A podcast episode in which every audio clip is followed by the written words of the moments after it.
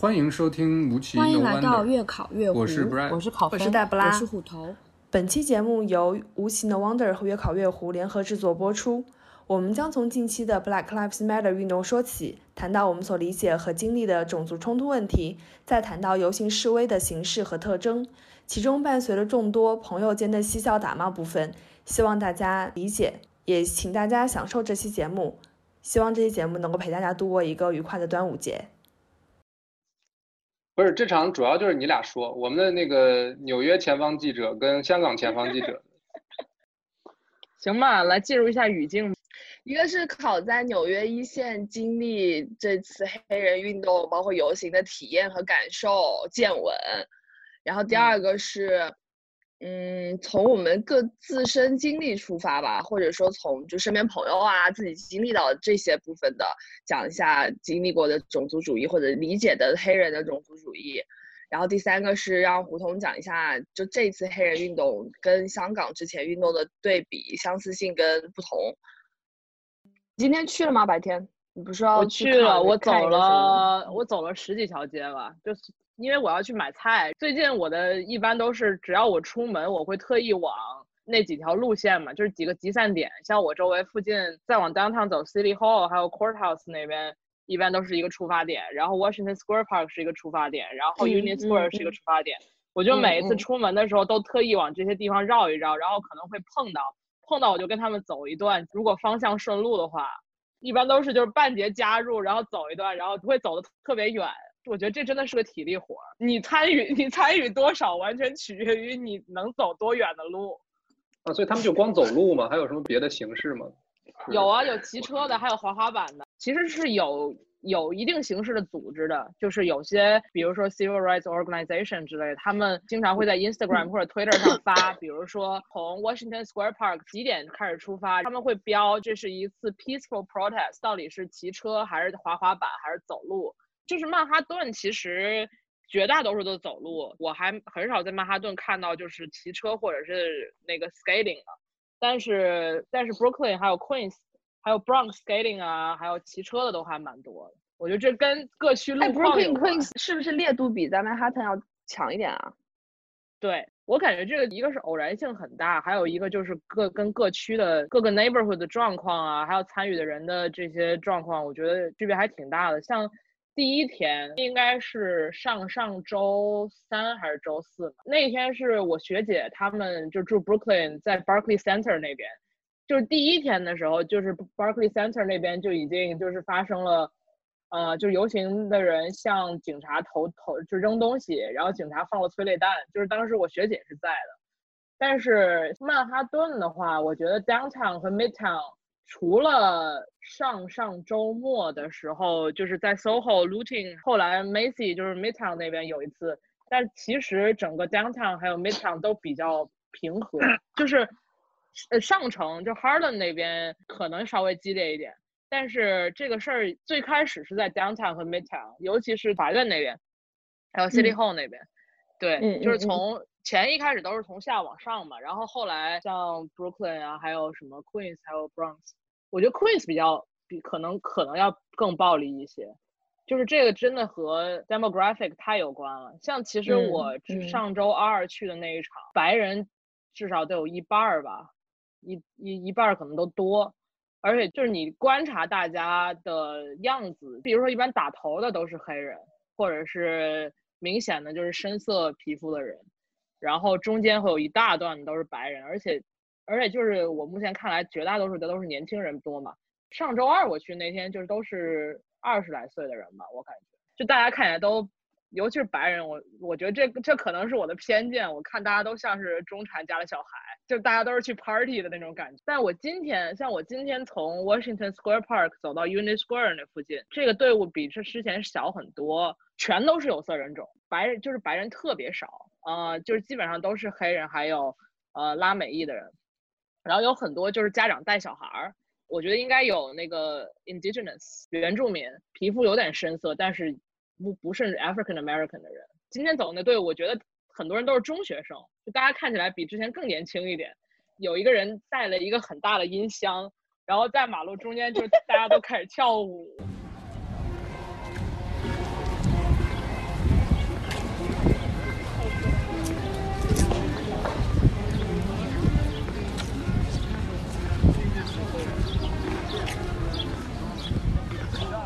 的真的真的很嗨。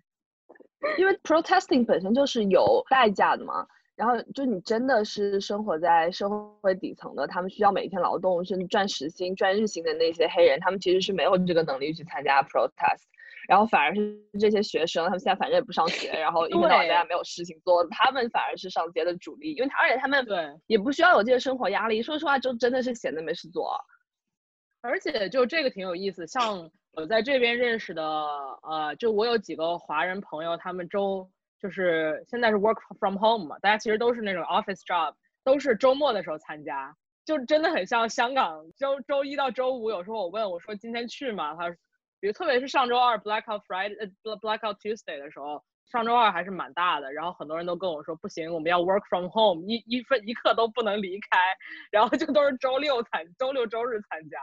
我觉得可能周末的和和平日的还是会有区别的。这个人，去年法国黄背心那个也是嘛，就是因为他们本来就是一个 union 的那种 protesting，然后他们。也是周一到周五要工作，然后周末去，然后每个周末不是周六都特别特别紧张，就也是这样的感觉，就是他们把这个事情做当成当成一份周末工作在做。怎么说这个事儿发生在疫情的，呃，我觉得不能说尾声吧，就是这个节点，这个尾声个屁！今天北京有三十六个，所以说不能说尾声嘛，纽约也没有尾声，而且而且说实话，就是现在全美的这个。呃，游行的这个事情到底对疫情的爆发或者不爆发，就是有什么影响？现在根本也看不出来。上周的时候，呃，州长说，就是如果你参加了游行的话，是可以去检测的。我觉得一个给我特别感触非常深的一个东西，就是纽约的城市景观吧，就只说曼哈顿吧，我已经很久没有离开曼哈顿了。我这这半年也坐过。两次地铁吧，就而且还都是一月份嘛，感觉曼哈顿的这个城市景观在过去的一段时间内发生了很多变化，不是之前都是商店都关门嘛，很多大家都是玻璃窗，尤其是 SOHO 那边，还有 Broadway 上所有的商店都是大玻璃窗嘛，虽然关着门，就是它还是有点像 本雅明说的那种，这个这个资本主义的消费，它给你一个窗口，让你看到里面的东西，虽然你买不了，或者是你只能网上下单，但这些东西你还能看见的。但是应该是周六晚上的时候，是 SOHO 那边，呃，可能很严重。然后转一天，就所有的玻璃窗不都被包上了那个木板，特别神奇。我觉得这种纽约这种场景就是香港化，没有，但是但是你知道，就整个整个 Broadway。就整个 Broadway，你想一下，所有的玻璃窗全都是那种就是浅色的。我不能想，我香港也是啊，真的很难想象。香港香港中好像一有一段时间也是，所有的店都围了一个白色的板子。Fifth Avenue 呢？就非我没去啊，我走不到啊，我只能去我走得到的地方。我我走的最远的地方就是时代广场。我从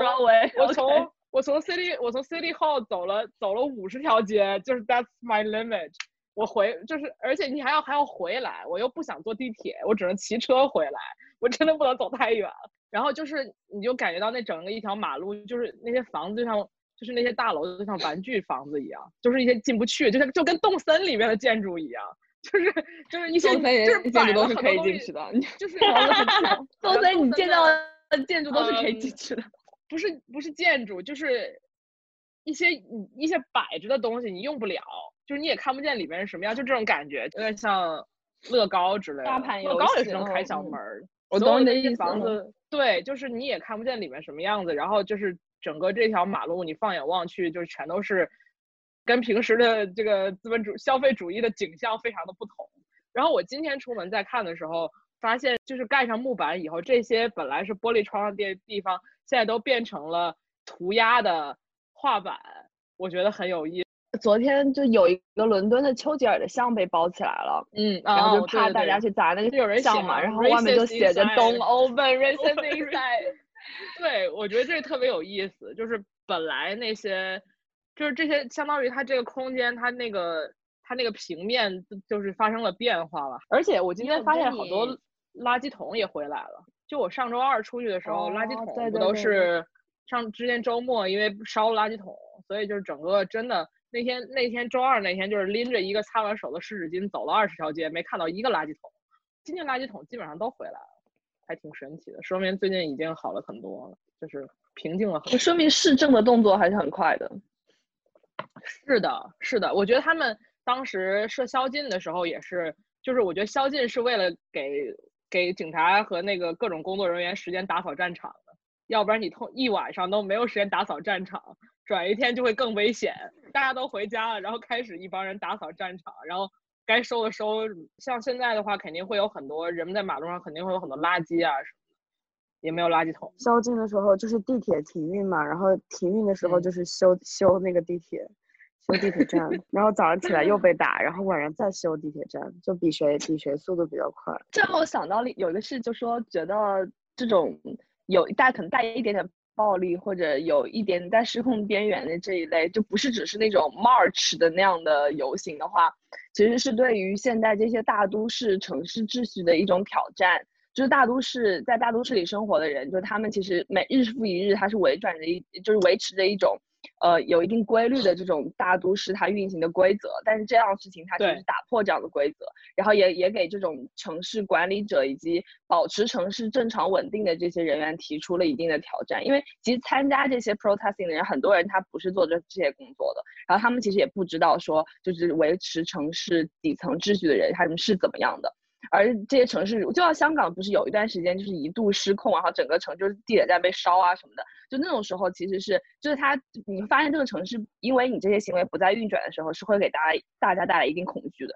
但是如果说你做这件事情，嗯然后晚上有人清理战场，第二天起来发现我的生活还是可以继续，然后城市这个运转的秩序还是在运作的时候，你可能对你自己自身的那种冲击就没有那么大。还是有破窗效应嘛。比如说，如果你不修这个东西的话，那它接下来，但是大家只会觉得好像这个事情真的要乱套了。如果你稍微你把地铁地铁修了，然后第二天大家还是能去上班，就你会觉得这个城市还稍微有一些秩序，还可以 move on 怎么样？如果真的比较乱了的话，那这个情况只会更糟糕，然后可能去参加游行的人会更多吧。但是这个因为不能去上班的人就变多了。对呀、就是就是你维持这个秩序是为了让大家上班啊，是为了制造继续继续生生产是为了就是为了为了维维持一个本主义的正常运运转对啊就是为了回归正常生活的节奏吧，不然的话就感觉好像就像纽战争约时期了一样。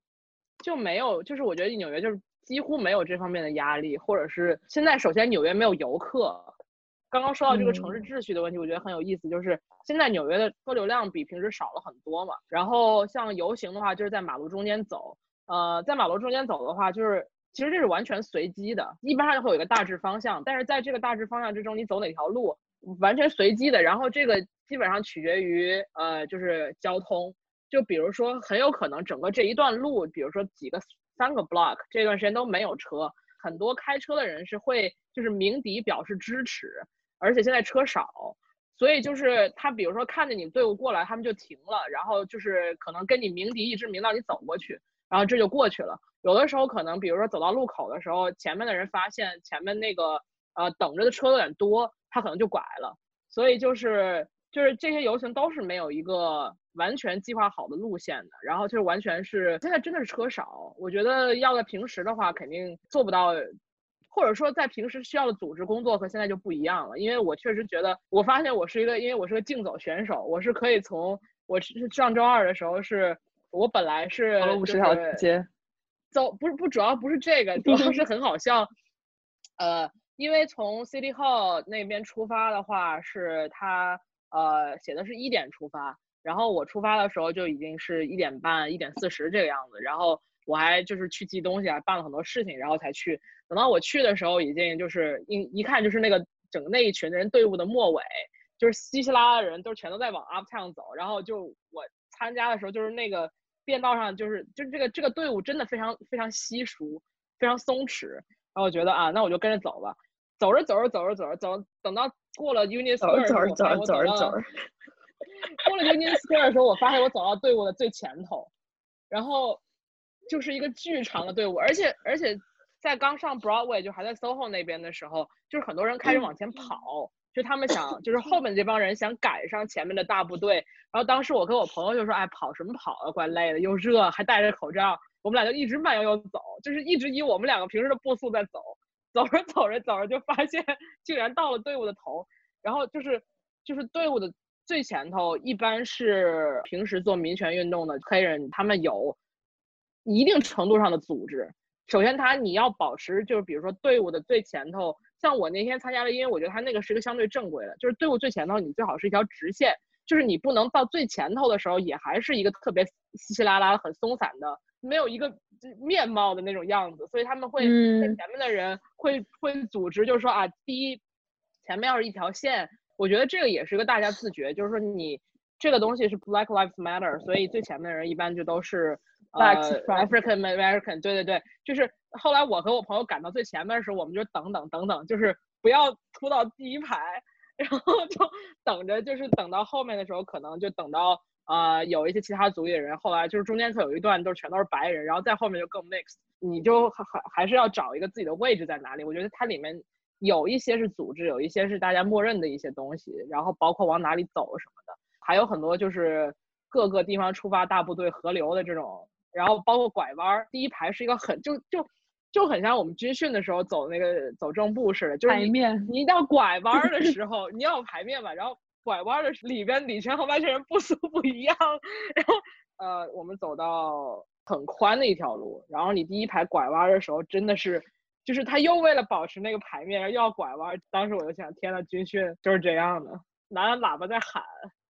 你有跟你就是黑人朋友或者？People of color 聊过这个吗？我认识的人里面，跟我比较熟的人里面，只有一个是，就是我的同学，他是嗯嗯 half half。我觉得他对这个事情不是特别 identified。首先他他自己不，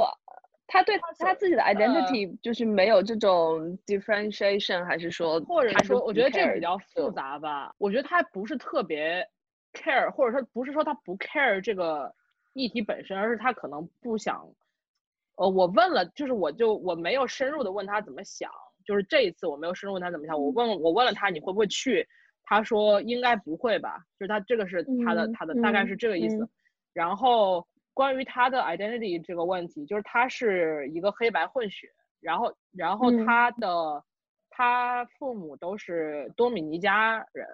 就是他是多米尼加二代移民，然后所以他。他之前跟我讨论过，就是他自己到底是不是 African American 这件事情，呃，因为他就说，他就说，呃，一个严格的规定就是 African American 是你的父母，就是说你不知道你的祖先是从非洲的哪个国家，因为奴隶制来到了美国，就是这几个几五十个州的这个这片土地上，呃，所以说就是你会有一些这些样，就是。就是一个严格意义的 African American，不是任意在美国的有黑人血统的人都叫 African American，就是你有一些呃历史历史问题这里面，所以就是说他觉得自己说白了，他的他的呃黑人血统那一边不是因为，或者说可能是因为因为某些原因到达了到达了拉美，但他觉得他自己跟 F 就是严格意义上的 African American 有区别。但是，因为 Dominican 你就只能算是 Latino 啊，你 Dominican 你怎么也算不到 Black。对，他是 Latino。对，然后但是呢，因为他长得像，因为他头发就是他是 Afro，然后因为他肤色是偏棕色的，所以他会不断的在公共场合被人当做 African American。就是比如说在讨论到 African American 的时候，人们都会觉得啊，you are Black，就是会这样说他。所以就是我觉得他在这个问题上，他可能。我不知道他怎么看待，就是说，比如说 Black Lives Matter 里边他自己的这个身份在这个议题里面的位置到底是什么？我觉得他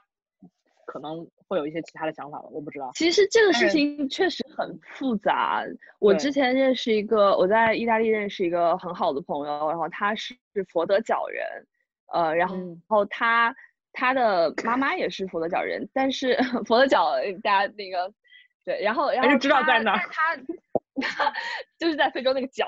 然后但是他自己是拿那个拿西班牙的护照的，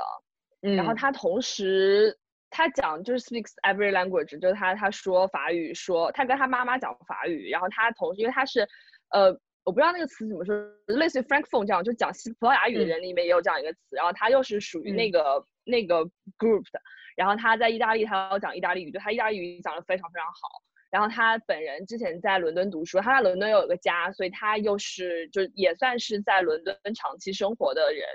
所以所以每次讲到这种话题的时候，就是我觉得他也是，就他感觉是我需要为黑人发声的时候，他就是黑人，他就是非洲人，然后他也比较像 chocolate，就不是那种全黑。然后，但他如果他要讲到说，哎，我讲到就是利比利亚的一些事情，然后他就会把自己归到葡萄牙，比如说他看球，他就会支持葡萄牙。然后对啊，然后说到伦敦，他说啊，那就叫伦敦红。我说哦，我很熟啊，伦敦这里那里去哪里玩去哪里吃。然后意大利他也很熟啊，就讲讲意大利语讲的超好。所以我觉得这些问题确实不是说你仅仅看他肤色或者你看他 origin，甚至我觉得家庭的 origin 都不一定。但我觉得这是两个问题，就是当你比如说在警察执法的时候，你只要有一点点像黑人，就是你只要不是一个一眼看上去的白人，他们会把你当做。就是黑人，不管你是什么，只要是 people of color，就是也许不是亚裔吧，也许我觉得 police brutality 这个东西在亚裔这个身身上的体现不多，但只要你是拉美裔或者是黑人，就是他才不管你，就是人在警察执法的时候，他不管不会管你说啊，你到底是，就是到底你的你到底是怎么来的，对吧？就根本就不会管，所以就是他有一个就是你自己 self identify 和别人怎么 identify 你，这是两回事儿，我觉得。而且我觉得这也是就是肤色跟那个 ethnicity，就是它它中间的一些区别。但是很多时候大家会把肤色的问，就是会把种族的问题简化为肤色的问题，或者说他们是就他们是他们是两个方面，但他们有一些联系。我昨天晚上不是重看了《为所应为》吗？然后这是意大利裔还有那个韩国裔的店主嘛，然后的一些冲突嘛，然后就会说意大利人是白人。Which is true，但是，但是，但是，但是，其实他们在纽约都算少数族裔嘛，而且他们在 Brooklyn 的这个生存状况。然后我记得那个电影里面有一段很搞笑，送披萨的那一段吗？对对，就是很多人互就是是互相说彼此的那个客观 偏见，超那个那个超搞笑。对，就什么猪啊，然后韩国人啊，对对对。对，但是但是我当时看那个，我就觉得这个电影吧，就是这一段还真的是得少数族裔自己来拍，就是只有少数族裔自己才能开这种玩笑，就是互相开对方的玩笑。然后就我觉得他这个电影拍了这么多，除了警察吧，其实这个里面这这生活在这个街区的所有人，他们其实都是一个 ethnicity minority groups，然后而且在社会里边都是一个。呃，比较受到主流社会挤压的一个那种移民群体吧，或者是比较穷的人，但是很多时候大家只是把这个冲突简单的就是变成白人黑人。我我有两点要补充，就一个是以前就关于 nigger negro 这种词，然后我因为我之前有一个加拿大室友嘛，然后我就我我跟那帮就加纳人，然后尼尼日利亚人，然后乌干达人，就我跟那里有几个好朋友，关系还挺好的。然后我跟他们喝酒的时候就问过他们这事儿，他们就说他们内部其实用这个词是用的还蛮常见的，嗯，对，而且他们也不会觉得说，就他们互相称彼此其实确实会这么称，尤其是关系比较好的，然后喝酒的时候，可但是别人说他们，他们确实就不可以接受，但是他们他们另外一方面又觉得，我问他们为什么，比如说为什么你自己觉得就可以，然后别人会给你用这个词，你就会觉得被冒犯，他们就说。他们也其实也说不上来为什么，就是这个词源本身，他们并不能说出来是为什么，所以我就会有感觉，给我的感觉就是这其实也是被建构的，就是嗯，好像好像慢慢的，然后大家都觉得这件事情是不可以做的，可是你问他们自己说这件事为什么本身，比如说我们，你对于亚裔来说，我呃，大家做那个就是眼睛小的那个动作啊，这种我们是可以说出来原因的嘛。但他们自己去讲说，他们也很难讲出来这个词源本身在最根源上对他们的冒犯是来自于哪里，更多的像是慢慢的这个词用着用着用着，然后在这种变成一个文化现象，然后他们必须也要接受别人不能这么称我们这样一个。然后第二个是我讲到就是胡同说觉得，嗯，Italian 在 Brooklyn 也算是 minority 这个事，就是我觉得这个东西它不是按照肤色来分的，或者说不是按照你的。呃，这种更大范围的这种种族来分的，比如说你我们讲起来，那呃，如果说跟非裔比，那其实意大利人他们当然算是主流吧，就我就算在美国的话，但是你当然跟美国跟 American 比，那 Italian 也不是主流，就是它这个东西是，我觉得它这种国族的分法，或者说是呃种族的分法，或者你按照文化的这种渊源去分，但它是有很多不同的说法的。比如说我们自己在亚洲，我们都称彼此是 Asian，但是其实 Asian 这个词更多指的是，就是我觉得中亚都不算，就是我觉得可能就是东亚，就东亚、东南亚可能勉强算吧，因为你你算南亚，肯定就叫他们 Indian 或者就直接叫名字，然后中东就是又有别的说法，他们不会把他们称为 Asian 啊。但事实上，我们只是东亚这几个国家而已。嗯，然后就是这个东西是很，就我觉得 Asian 对于我们的称法就更多像是，更多是一种文化上的，就是呃东亚这些国家他们还是有一定文化的这种同源性嘛，就称呼这帮人我们称他们为 Asian。然后包括你像 European，你说他们 European，那那 British 算毛 European 呢？然后你你北欧的人 Nordic 跟跟这种 Italian 就完全不是一类人啊，对吧？但你所以我觉得给他们套说白人或者说是亚洲人或者是黑人，其实某种程度上来说也还挺挺不对的吧，就不是那么合适。你不是把他们放到每个抽屉里好像都能塞得进去的。我觉得我有五点需要补充。你说。嗯，就是首先我觉得包括就是词语这个，就是说比如说 Negro 这个说法，就是为什么。呃，彼此互称和白人说 Negro 这个意思不一样。首先，这个词就是在白人讲的时候，它它的渊源是它是用来 dehumanize 别人的，就它的用法本身是你你在之前的历史上，你用黑人自己使用这个词的时候，黑人是有主体性的。说白了，嗯，就是它是一个它把这个变成一种 empower 的东西。比如说，尤其是你看，呃，不管是就是 Spike Lee 的电影里也好，他什么也好，就他们，或者是尤其是那种黑人街头文化，或者是嗯嗯，就他他用这个词已经变成了一种他们本身的这个语言，Black English 里面的一部分。然后就是它它相当于是一种，我觉得彼此之间这个族群之内用的话，它是一种赋权，就是 empowerment 的这种。嗯嗯哼。就包括我在想，比如说 queer 这个词，或者是。现在田园女权都已经变成这种意味了，就是说你本来是一个 derogatory term，但是你被这个族群，呃，边缘群体，他在他被就从主流话语给抢过来了，然后它就会变成一种，就是在主流内部大家互相调侃的时候，它是一种 empowerment，但是这跟别人就是把它用作一个污名的词，从外部在讲的时候，我觉得它的意思是不一样的。但我在想，比如说你说到就是。就是模仿亚洲人的，就是眯眼睛的这个动动作，这个东西，我感觉它，它和比如说 queer，比如说就是 negro 这个 nigger 这个词，我觉得它还有点区别。就是首先我在亚洲的时候，从来没有看到过，或者是就是相当于这个这个东西完全不存在于亚洲文化内部，就是你从来没有在亚洲见过，就是说大家以眯眼睛来表示什么，就是大家大家眼睛都不大。对，或者说就是说，或者眼睛大小这个东西，不是特别的，就是跟作为我们这个族群没有什么关系，它根本跟你的文化里面就没有。就是它甚至比如说像比如说 queer culture，它里面 queer 里面有一些就是说啊，本来在主流文化中看起来非常奇怪的东西，他们 take pride of it，然后他们可以把它夺过来。嗯。但是我们就是包，我觉得这个跟比如说审美，甚甚至说呃亚洲的审美已经完全被就是白人的主流审美给给霸给霸住了。说白了，我们就比如说大眼睛是美，或者皮肤白是美，就是在亚洲任何一个地方都是这样。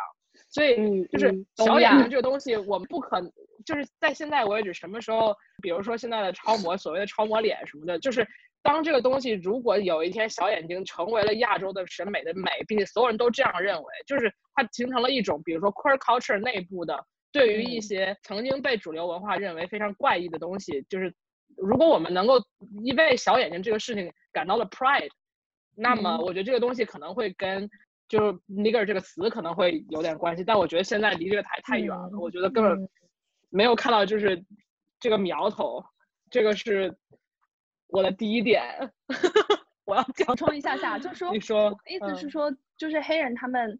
嗯，很多人他们已经不记得这个渊源了，而他们只会记得这个词对他们来说是个冒犯，所以，就某种程度上，相当于这个事情是发生在他们出生以前的，There is no way，对对对对对，也也是还记得，对对对，这个是一个历史教育的问题嘛？但所以这件事情在我看来就有一种。怎么说，就是嗯给一种给予的 term，就不是他们内生性的说我知道这个东西是不好的，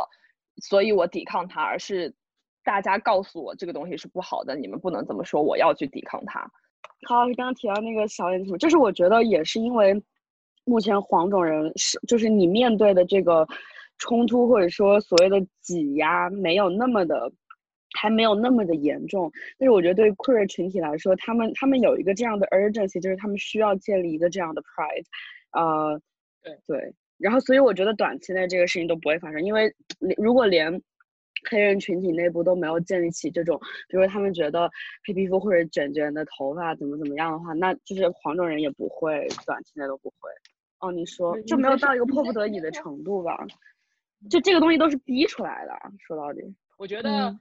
嗯，像我们是从出生在亚洲国家，出生在东亚国家，然后来到了国外，就这个和比如说嗯 Asian 嗯 American 还是很不一样的。这也是我们之前嗯我跟小明谈到的，就是说你你有没有地方回去？对于 African American，对于比如说在美国出生的 LGBTQ 群体来说，他们没有地方可去，就他们没有一个祖国或者土地的这个概念，所以说他只嗯能在嗯这个在这个地方。你而且对于他们来说，不管是对于就是 queer community，还是对于 African American community，他们他们的威胁都是威胁了健康和生命的，就是这个是可能从某种程度来讲，就是确实比比 Asian Asian 对 American 面临的威胁要大，就是你你你会死，就是这个这个东西，我觉得对建立他们的 culture 这个是有很大的关很大的这个影响。嗯嗯嗯，那比如说，呃，比如说意大利人，还有什么，就是，就我觉得种族这个东西就，我觉得 Korean，这个肤色这个东西，还是那句话，就是就是我觉得 spectrum 这个概念太好用了，就是人种也不是，就是黑的就是黑的，白的就是白的，或者怎样嗯 whatever，、嗯嗯就它都是一个 spectrum，而且我感觉我看 Spike Lee 的电影，一个给我特别深的感觉就是。他有呈现，比如说在 Brooklyn 生活的人，他的种族之复杂，就是比如他你一个街道上，嗯就是说你有，我觉得像我们作为从亚洲来的，没有在美生美国土生，没有在纽约土生土长的人，你是很难分清 Puerto Rican，呃嗯嗯 Dominican Republic，还就是那些不同的拉美。就像他们分不清 Japanese、Korean、Chinese 是一个道理啊。你看，就是它里面就是说，比如说像《西区故事》里面，就是非常明确的提到，嗯就是这个嗯这一群人是波多黎波多黎各的，就是后代，就是移民。嗯嗯，就是这个对于我来说就是很陌生的，就是他们怎么能看出来这一群人是 Puerto Rican？还有比如说像 Anthony 跟我说，他就是说，呃，他能看出来我们 Tish 楼下的保安哪个人是多米尼加人移民，哪个人不是，就他一猜一个准。嗯觉得我们更容易猜出来，比如说谁是德国人，谁是北欧人，然后谁是谁是可能意大利或者西班牙人，因为我们对于小了，对不对？因为我们对于欧洲的这种文化区分，这种细微的区分要更熟悉一些，或者是你知道他们的一些东西，你看过他们的一些 cultural 的东西。对，但这个地方我要补充的就是，呃，一个是即便作为亚洲人，其实我们分不清东南亚人，就是我们很难去分只能分清中日韩。没错，你很难分不清东南亚。第二个是这个，就这一个问题，我真的有问过我那群，就是问过呃，就是那个 Saharan Hub 的那那帮人，就是纯黑的那帮人，不是呃南非就他们 mix 的那些，然后他们就说，其实他们内部是他们看彼此。大概能分出来他们是东非还是西非，然后他们跟我讲一些东西，就只看样子的话，就是不看他们，比如说说话的方式啊这些东西的话，就像我们能然后他分清东们就说北人跟福建人了。他们跟我讲过一些非常生理上的一些区，他们就说，好像说东非吧，就是东非的男性的头颅这边特别扁，就是他们如果如果你剃个小平头的话，就是后面是没有什么后脑勺的。然后他们说，一看那样的话，就是就是东非的，我忘记具体是哪儿的，反正就是他们说有一些这种生生理特征能够看出来。但你即便你说看他本人，然后看他的肤色，你看他的样貌，看他的装扮，因为你能到欧洲大陆来的，一定都已经是比较好的非洲人了嘛，所以他们也就是完全被 westernized 的那帮人，所以这些你都是看不出来的。然后但你交流啊什么，他们之间就能分出来。但我们交流，我们看脸的话，我们只能听出来他们是非洲人，就从他们英语能听出来他们是非洲人。但我觉得也听不出来说他们是非洲哪里，这个事情还挺，但是拉 Latino 真的是真的是不行，而且其实南美还没有非洲那么多国家，非洲有五十一个国家好像是，你加你加拉拉美其实没有那么多国家。我就刚刚想说，就是呃，比如说像在在我们认知的白人内部，比如说首先犹太人到底算什么什么人种犹？太人是犹太人，对，就像纽约是纽约，美国是美国一样，就是我们不能把他们放在一起。但就比如说在在我们所认为的呃欧洲白人，就是来自欧洲的这些白人内部，就就是 Continental Europe，你你的欧洲包括嗯嗯嗯，包括英国，国包括爱尔兰 OK 就 OK，因为我觉得这个事情，比如说你在讲欧洲的时候，那 Russian 算不算欧洲呢？我们我讲欧洲的是我们地理课上学的那个对于欧洲的划划分，不是政治意义上的，也不是意识形态上的，也不是国际组织上的。Anyway，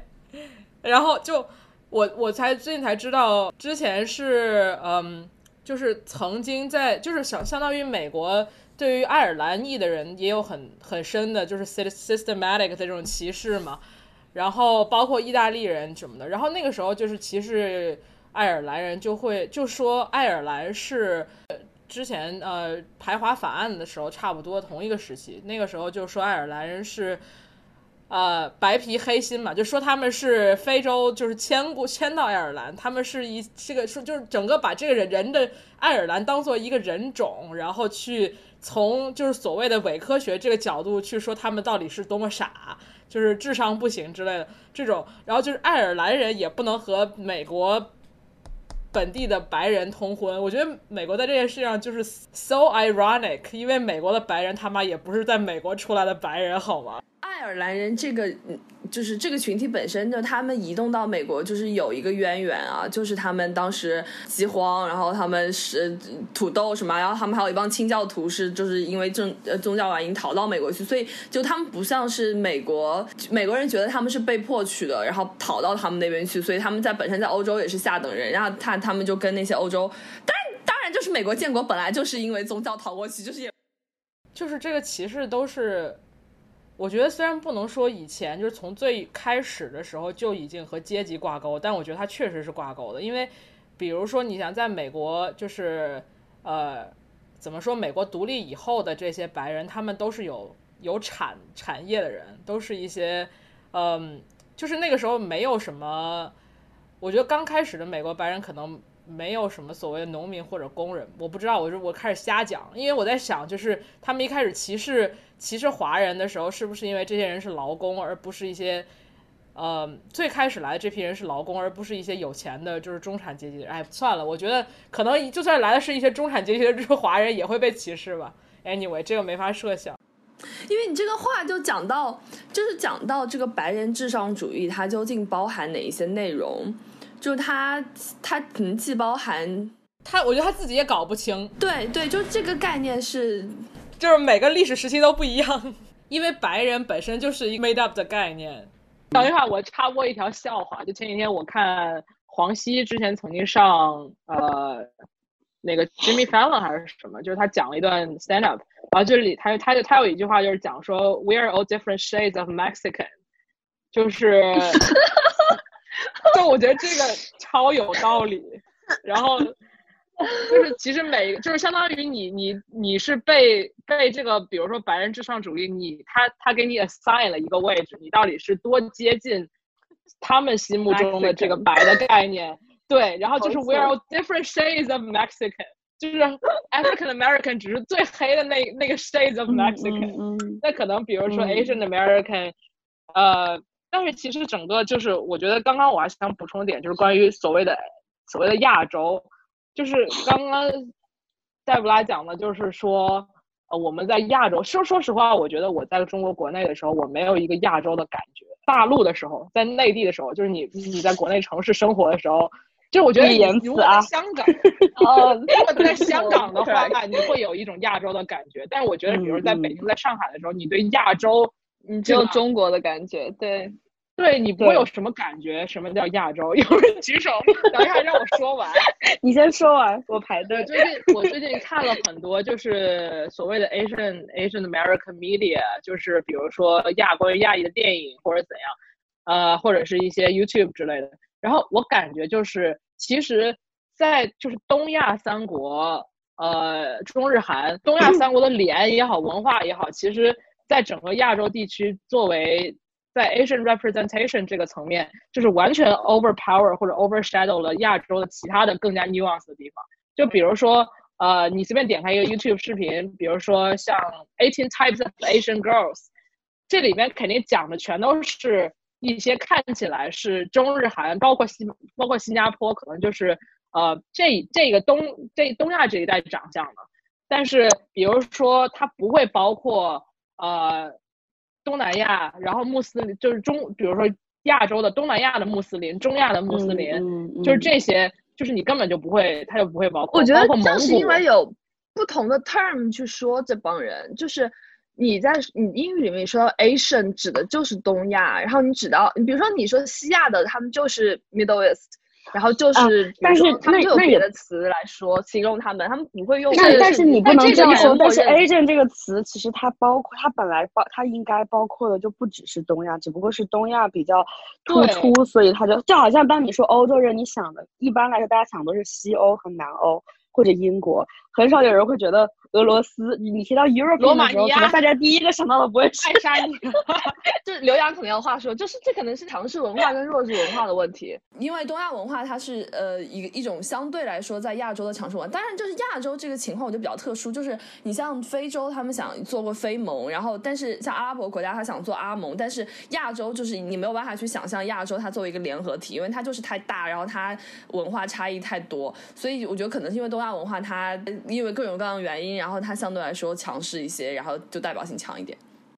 就是还是关于 stand up comedian，就是阿里旺他那个在我忘了是 Cobra 还是哪一期里面，他就讲到就是呃 fancy Asians and jungle Asians，他就说中日韩三国就是 fancy Asians，然后呃特别是现在的不管是东就是东亚三国在在美国的比较可见的这些所谓的就是 lawyer doctor 这些就是比较呃中产的这些群体，还有就是新移民，就这些人都是 fancy Asians。然后就比如说 Filipino，然后还有什么那个呃 Viet Vietnamese 这些人都是就是 Jungle Asians，就是相当于在 Asian 里边本身就还有这种这种分别，就是他呃他讲法 anyway。如果按照考分刚刚那个讲法的话，其实我觉得完全就在亚洲这个范围之内，完全被忘记的是中亚的那帮人，就是那些斯坦，就他们就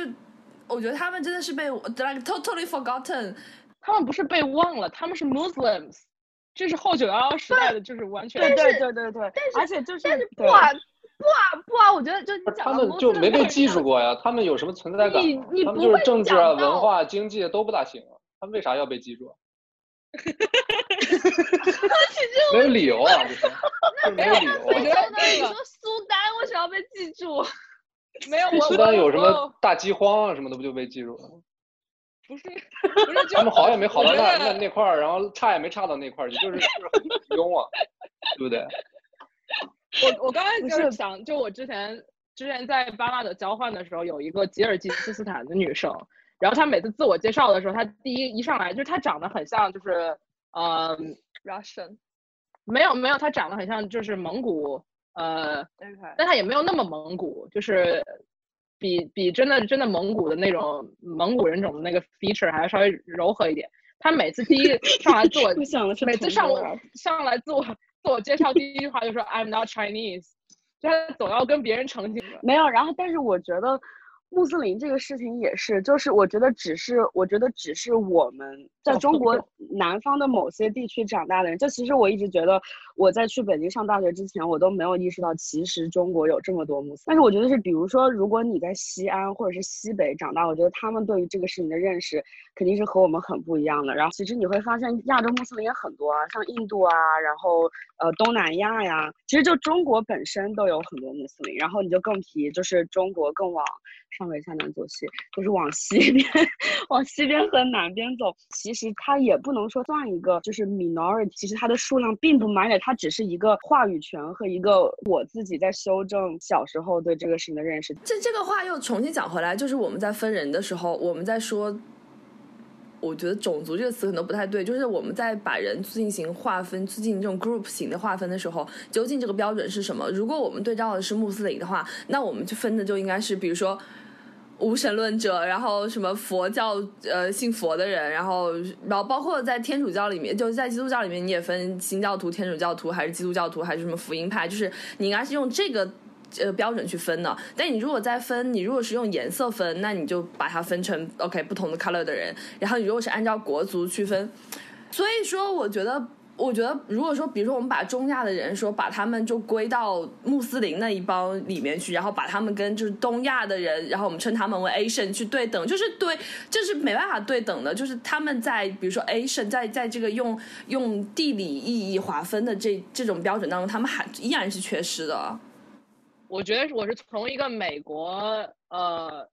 白人社会去怎么看亚洲的这种方式，或者说不是看亚洲，而是说你怎么看这些长得不一样的人？就是我觉得美国后九幺幺时代所有的长得信大概是那样的人，全都会被划分成穆斯林，哪怕他他不信穆斯林，嗯嗯，但是就是一些特定长相的人，你不管他是来自呃北非还是来自中亚，就是一些特定长相的人会受到区别对待。其实这个跟他们本身到底来自哪里、信什么。他自己本身来这里没有任何关系的，它完全是一个后九幺幺时代的这种 这种这种产物。在国内，这个就是我觉得国内是很有意思，就是说宗教和民族，呃，这个概念完全的完全的就是回民，对，就它完全是就是非常 fuzzy。然后我觉得像天津的话，其实但是我插一句，就是我觉得，但是也分不同，我觉得也分不同宗教信仰。我觉得包括这 group 本身的情况，就是比如说基督教就不会像穆斯林有这么强烈的这种，就是有一点身份认同的这种，我是这个感觉。我觉得这个跟他们宗教信仰的那个内容和就是一些具体的，就是一些更细致的方式有关，导致了这种情况。刚才那一趴的重点就是说，我们觉得就是就是这种，比如说你这个 Black Life。Black Lives Matter，这个 Black 指的是什么概念？然后，然后我们在讲到这种族群的时候，我们用什么概念去分？然后以美国为标准的时候，他们去看待跟他们不一样的人的时候，他们有什么样的认知式的错误，或者说在他们这个概念里面有什么不够标准的地方，对吧？总结一下。比如说我们在中国大陆长大的，可能我确实觉得我以前对于。比如说什么叫做亚洲？然后香港之后，我特别深刻的，就虽然说我不在海外，祖国，就是我觉得你很能体会到什么叫做亚洲是一个地缘政治特别复杂的地。我之之前一直想讲一个，就是我之呃去年刚来纽约没多久的时候的一个经历。我觉得那个就是一个很小的事情，但是我一直在就是就是 it haunted me。就是有一天啊，我在找房子的路上，然后我在跟你们聊天还是怎么样？对，我想在节目里面讲一下，就是，呃，我在玩手机，然后在在回复消息，然后我就低着头往前走，然后我在余光看到前面斜前面有一个人，啊，我就想躲一下，我就怕，因为我低着头，我就怕撞上他，我就躲，我就往旁边躲了一下，然后那个人就叫住了我，他是一个就是呃。非裔的年轻男子，就是说白了，就是在美国被捕、被 police brutality、被被躲避最多的那种人，就是二十二十到三十岁到三十五岁之前的 African American man。然后他就叫住我，他就说，他就说，哦，他他就他就他就喊了我一声，然后他就他就说，大概是就是就是他也我忘了他叫了我什么，反正就是我感觉到他好像在跟我说话，然后我就抬头看了他一眼。然后他就跟我说说，呃，他喊他喊我的时候，我就有点有点就是，就是，我就吓了一跳，就是不是很友善，我就吓了一跳，我就停住了。然后他就，嗯，他就跟我说说你们你们亚洲，你们亚洲人就就躲着我们就是 African American 走，大概是这个意思，我已经忘记原话了。他的意思就是说你们对，然后他他的大概意思就是说你们就是就是。就是他指责我说你为什么要躲我，然后我当时就心情十分的复杂。我跟他说我不是为了躲你，我是在看手机，我怕撞到你。我说我说我根本就没有看清你到底是什么族裔的人。但是因为他这个是在马路上，我们都在走路，就是我觉得我也没有很好的解释这个事情。然后后来我想，就是然后他就走了，我就我就拐弯了。然后我就想，就是嗯，首先。就这个事情给我很大的就是我觉得这里面要能够思考的点特别多。就是我觉得首先确实就是后来我跟我跟 Anthony 讲这个事情，我说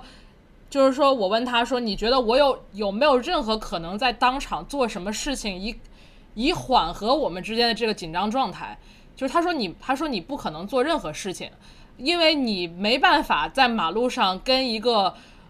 陌生的。比你高很多、比你壮很多的一个非一个非裔男子，就是你们不可能产生一个平等对话。说白了，你们根本不可能就是真的交流什么内容。而确实，我觉得作为呃，不管是你作为一个亚洲人，还是作为一个女生，就是你在你在就是你去不不管是你走到一个可能有点 shady neighborhood 一个或者是黑人聚居区。就是你总会有一点胆怯，那么这种胆怯到底是就是你这里面肯定有一些种族的，就是想法在里面，就是包括比如说是不是东亚人，特别是东亚女孩很喜欢躲着 African American 走，或者是有一任何肤色很很深的人走，这个是绝对存在的。但是就是，而且而且我觉得就是。呃，我觉得我跟 Leslie 的就是聊天的很多时候，我是真的明显感觉到，就是说，嗯，你如果是一个成年的，呃，深色皮肤的一个男的，然后如果你在美国的话，你是能够明显感觉到白人和亚洲人在马路上是躲着你走的，这个是就是这种被躲避的感受是非常不好的，而且是非常就是很 everyday 的一个东西，所以我能我能明白那个人当时就是他。对我发脾气，就是我第一反应就是就是 Why are you doing this？就我只是在马路上走，你为什么要对我喊？但是我也能够感觉到，就是他有他有 pent up rage，他他很生气，他只是就是很就是很随机的挑了我跟我喊了一嗓子，但是我也很难在在那个场景下做出什么反应，以让他就是让他 feel better，或者是改变他对亚洲人的这种印象。我觉得这个是也是我没法做到的，但是就是。就是回到 Black Lives Matter 这个事情，就我觉得就是亚洲长着亚洲人的脸 show up 非常重要，因为 Asian community 里面 anti-blackness 这种这种 feeling 非常多，而且就是我觉得 African American 他们自己是非常清楚，就是 Asian Asian 就是 anti-blackness 这个东西的存在的，所以就是你你如果不能够，我觉得在 POC 之间如果不能够产生更多的良性互动的话。这个事情只会更糟。我刚我不是之前发发了群里面，就那个就是 Quiz 的一些华人去给警察就是示好，然后送那个几名一家亲的那个东西，我当时就觉得 This is so fucked up。就你这让我想到，就是就是我们开启这段聊天之前，然后我就想说，我有我有哪些黑人朋友。然后我想了一想，就我真的没有在美国交过任何黑人朋友，就除了上课的同学里面的，对，都是在大家 internet，这个是筛选很阶层的，对对对，就是对对对，就是他们筛选过，就是那一帮黑人，他们已经其实已经逃离了，呃，可能会被躲避或者会被压迫的那个黑人的阶级。然后，但是但是说到说在美国，就我除了一起上学的同学，那那你说能在 Ivy League 上学的同学，就他们肯定也不是一般的黑人。但但你说再往下的黑人，我确实有过什么朋友的交流，确实是没有。就而且我不知道这是不是我作为一个东亚女性的感觉，就我觉得东亚的姑娘可能是中日韩吧，就可能是全世界如果这样分的话，我觉得是一个最弱势的群体。就是你你你去想说白人白人女性白人的年轻女性，然后 Latino 的年轻女性，黑色年轻女性，男性就更不用说，他们感觉某种程度上力量都比我们强。我觉得东亚的女孩子就是。你如你很难没有这种自我保护意识，你有这种自我保护意识，没有的话，你就真的是把自己置于危险当中。对，我觉得这种意识强一些，就是这个很这个很很直觉性的这个东西是。Think about my trip in Morocco，我觉得我在摩洛哥的时候就感觉真的超很，对，就是这种这种不安全的感觉真的超强烈，就是而且就是你看到，比如说很也有很其实也有很多白人女性，她们也会就是很多人。就是在摩洛哥的游客很多，哪里的人都有。然后那但那个时候我真的感觉到，就是东亚女生所谓的几个女生所谓的单独出行，就至少在摩洛哥，我就你感觉到那个目光就是不太一样的。我也不知道是不是我想多了，但是就是很强的一种不安全的感觉。对对，就是就就就是这样的。对对对，嗯，也也不能说是我们的错或者我们过度就是 overreact。我觉得对这个没是是的。对，嗯我觉得这个嗯都是很 gut feeling 的一些事情，就是对于他们，就比如说你对于在马路上遇到的这些 African American，他被躲避，他第一时间产生的这种愤怒也好，什么也好，就是他也是一个非常 gut feeling 的东西。我们我们去躲他们也是一个，就这里面原因太多了，你真的很难 说，对我只能就是去反直觉的做出一些行动。说回为所应为哦，就是我觉得到底什么叫 do the right thing？就是我昨天重看的时候又又看到又有很多想又有很多感想，然后它这个电影相当于是一个群像电影嘛，就它其实每个每个人物，比如说每个人物都，比如呃，就比如它大概有几组吧，比如说街上那些小青年，然后有三个那种就是晒太阳不务正业的那种大叔，然后有流浪汉啊什么，就是他们有很多在 Brooklyn 这个社区里面不同的角色、不同的种族的、不同的肤色的，然后也有不同的社会角色的人，然后就是就是其实他们就像一个群像嘛，然后每个人物其实他都有他们代表他们不同的。我觉得就像是不同的声音吧，然后我觉得它像一个群像电影，就是说他把它拍出来，就让你想，到底什么是 do the right thing，以及最后他的这个就是这个悲剧，所谓的悲剧，就这个冲突到底是怎么发生的，然后到底到底有什么损失，还是说其实对这个对这个社区好像又没什么影响？就是我觉得反映出不同的声音是，就是就是这个群像，用以一个群像来拍这种故事是很有必要的，就是它折射出很多，不是不只是说简单的，包括结尾的，就是那个 Martin Luther King 怎么说，然后 Malcolm X 他们对于暴力的 东西怎么说？看了之后，我反而觉得他结尾加的那两段 quote 有一点削弱他这个电影给我的，就是这种很 mix 的这种思考和感觉，因为他结尾总就是总结了两个人的两种不同的观点，然后就好像他们一直在争辩这个也就是这个 violence 这个东西到底是不是 do the right thing，但是 就是它可以是一个总结性的吧，但是我就觉得其实不只是他们说的那两段话这么简单，就是说我要暴力啊不要暴力，而是说你会看到最终会发生这个悲剧，就是为什么就是餐厅里会发生这个冲突，然后警察来了，就感觉哇这个事情就越变越糟，虽然一切好像很 make sense，就是你发生了斗殴，然后你就叫警察，然后警察过来把大家拉开，就好像。本来是很 make sense 一件事情，但是 somehow 在这个很复杂的街区里面，然后因为每个人所带有的一些，我觉得它有一个 power power power power structure，比如说警察和民众的 power structure，然后比如说，然后警察他又是白人警察，然后中间还有一个人叫了一句说那个警察里面有一个黑人，他是他其实是把种族啊，然后这个警力的这个 power，还有就是他是很多很多因素夹杂在一起，就变成了一个所谓的社会因素非常复杂的区域，所以就是做什么事情在这边。都很难，会让你更去想怎么才能够所谓的就是 do the right thing，能够不让这个悲剧发生。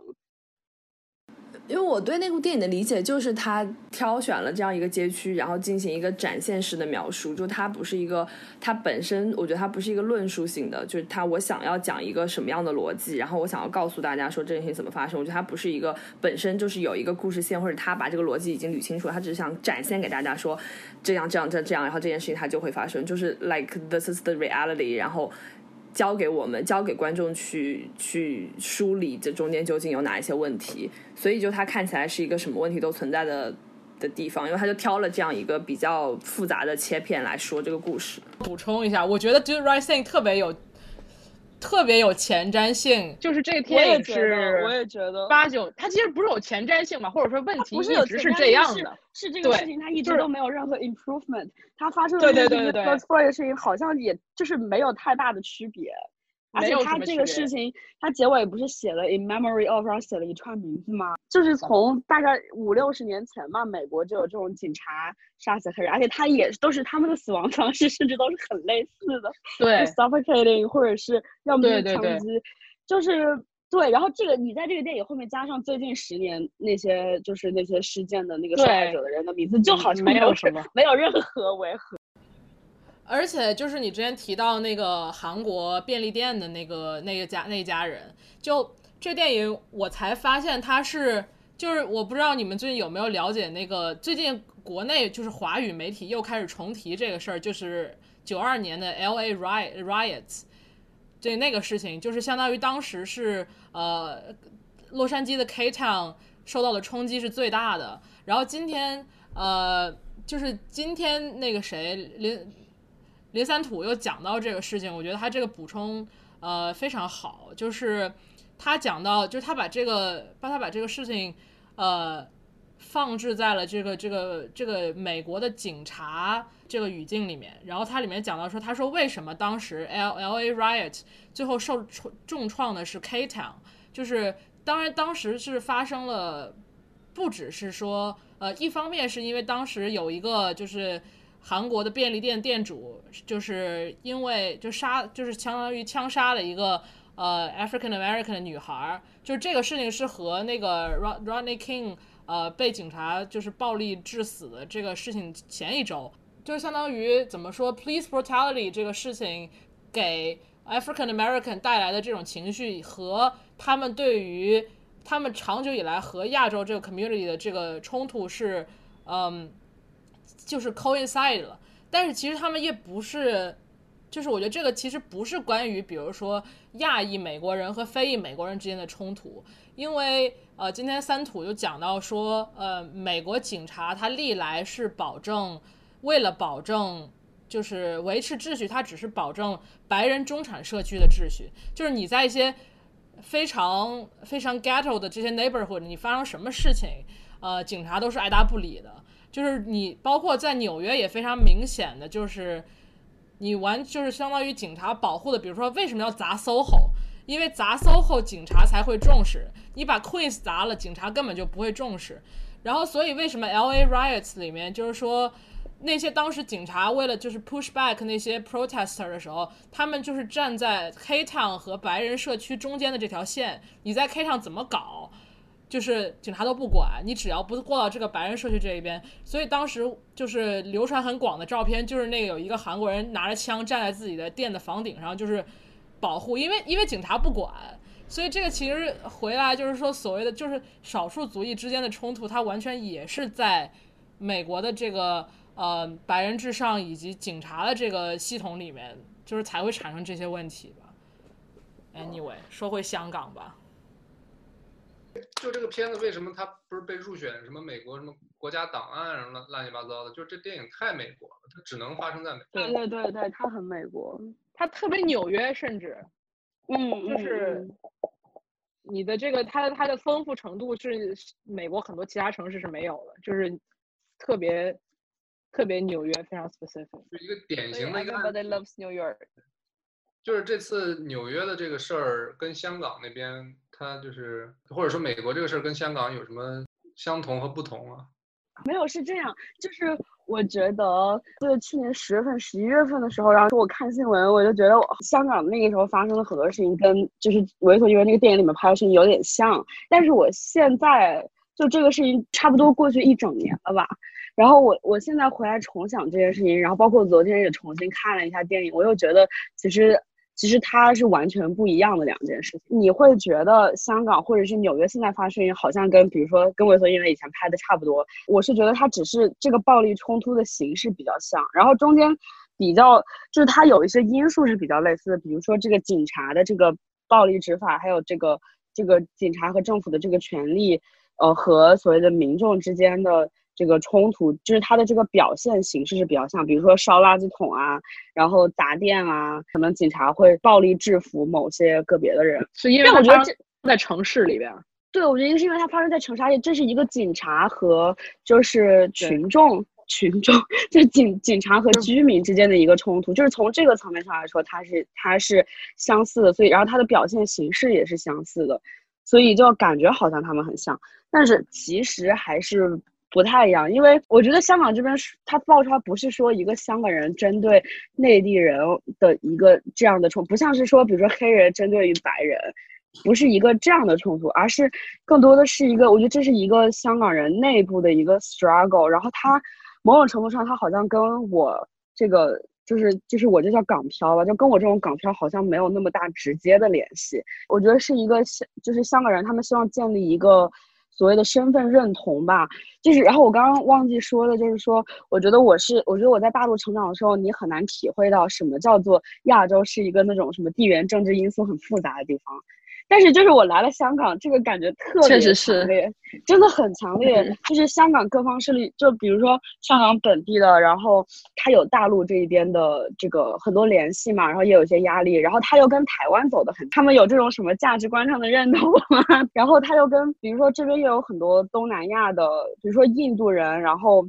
啊、马来西亚人、泰国人，呃，泰就是越南人都很多嘛，然后他又跟他其实又跟东亚有很多的联系，还有新加坡，他跟东亚和新加坡、东京可能更多是那种经济上的这种，就是亚洲四小龙的，当时这种我觉得有一种 pride，然后也有一些经济上的联系，然后他跟中国大陆可能有经济也有政治上的联系，他跟台湾可能有一些。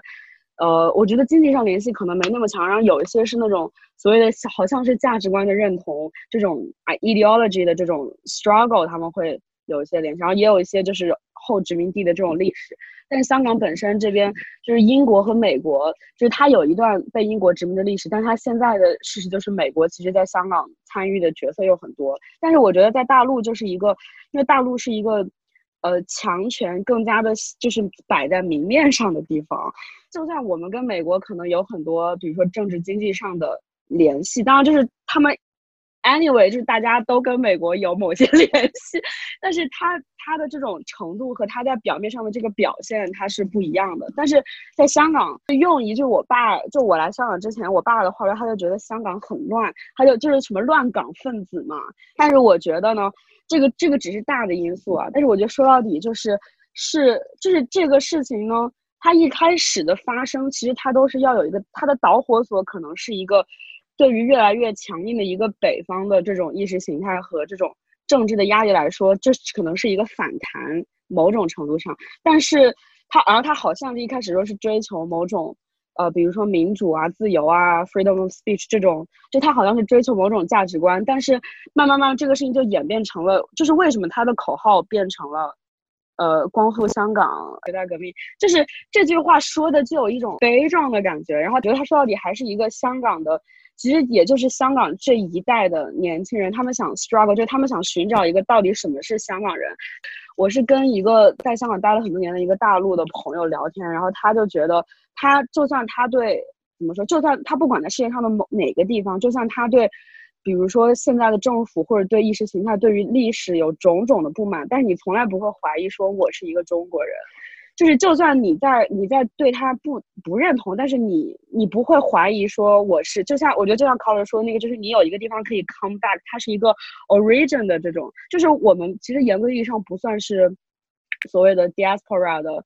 那样的一个一个背景的人。对于比如说很多海外华人，然后对于这一代的香港人来说，他们想 struggle，就是他们想知道到底什么是香港人，他们应该认同什么？香港人应该认同的是那一个他们不愿意面对的、承认的那种有一点那种殖民历史，然后或者是过去五十年间跟中国的关系，还是说他们现在想 struggle for a new identity，就是那种建立一种所谓的自由、平等、民主的这种这个未来？但这个未来它是很，它就是它就是很难实现，但他们不愿意放弃。这个东西，所以就是为什么说现在的很多就同这一代的香港人，他们很多人对未来很悲观，这个是真的。然后也有很多人现在开始离开香港，总之就是觉得对香港这个地方好像就没有什么希望。然后对，然后我就觉得说会不会粤语这个事情呢？其实我觉得很有意思，因为我就是我觉得香港它是一个。